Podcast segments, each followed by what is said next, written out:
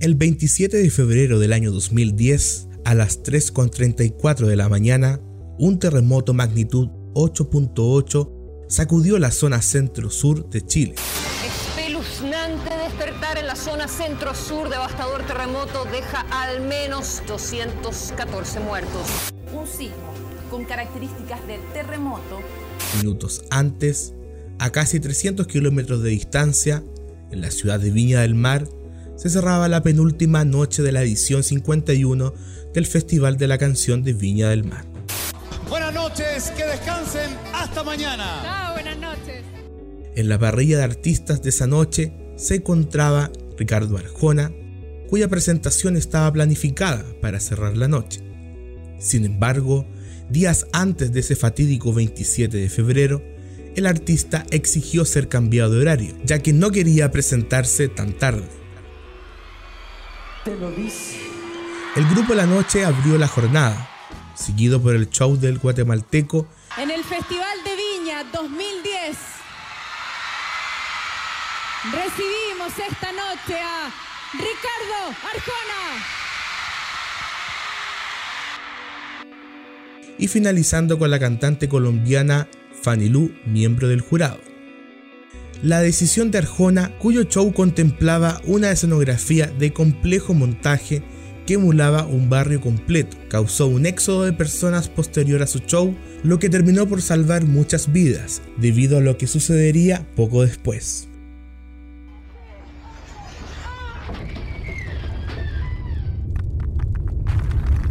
A las 3.34 de la mañana, el país comenzaba a sacudirse y en la Quinta Vergara se evitaba la mayor tragedia de su historia debido a que ya casi no quedaba gente dentro de ella. La negativa de Ricardo Arjona a cerrar esa noche salvó miles de vidas. Esa madrugada, la producción del evento decidía dar cierre anticipado al festival mientras artistas como Anaí rondaban desorientadas por el lobby del hotel Sheraton Miramar. ver el hotel que se nos venía encima, ver la terraza que íbamos a ir a dar al mar. La verdad es que yo reaccioné fatal, salí corriendo, lo que no se debe hacer, pero uno en ese momento no sabes ni qué onda, ¿no?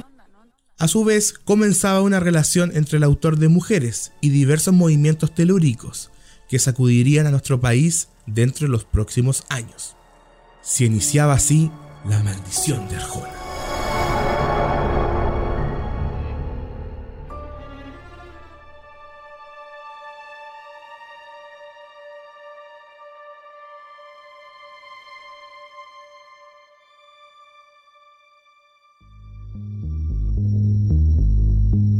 Se dice que la fama viene con beneficios, pero también trae consigo inconvenientes. Y a lo largo de los años, la cultura pop nos ha demostrado que esto es más común de lo que creemos. Es por eso que Italo Rezio se sumerge en las aguas más profundas de la cultura pop y trae a flote las más increíbles historias, rumores y misterios en Los Misterios del Pop, un podcast original de Radio Somos, la playlist de tu vida.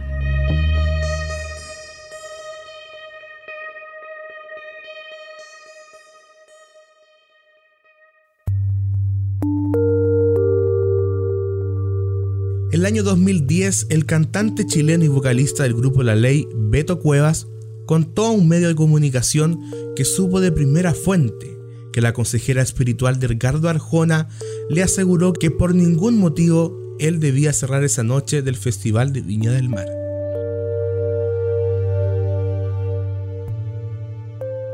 Que si cambiaba el horario de su presentación, se podrían salvar vidas.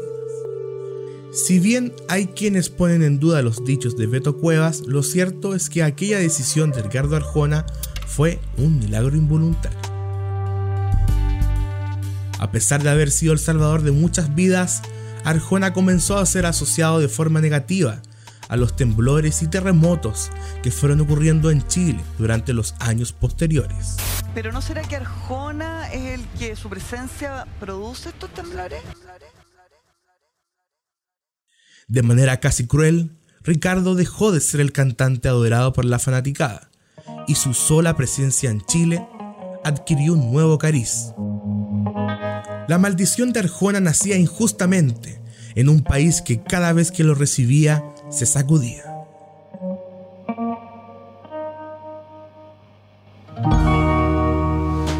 Estadísticas recopiladas por usuarios de redes sociales dicen lo siguiente. Desde el año 2010, Ricardo Arjona ha estado en seis ocasiones en Chile, durante las cuales siempre tembló. Los números parecen no mentir y parece imposible obviar la correlación entre su presencia y los sismos. Maldición que no solo se concentra dentro de la geografía chilena, sino que se expande hasta el territorio mexicano, debido a que luego de dar un show en México durante el año 2017, ocurrió un terremoto de magnitud 7.1 en Ciudad de México. Las risas, los comentarios y las conjeturas no tardaron en volver a ocurrir. Ricardo Arjona planea volver a Chile en agosto próximo con cinco fechas agendadas. Si bien hay quienes aseguran que debemos resguardarnos por su pronta venida, hay otros que llaman a esto simples coincidencias. Por el momento, solo queda esperar a que la supuesta maldición de Arjona se rompa, la cual en sus inicios salvó a miles de vidas.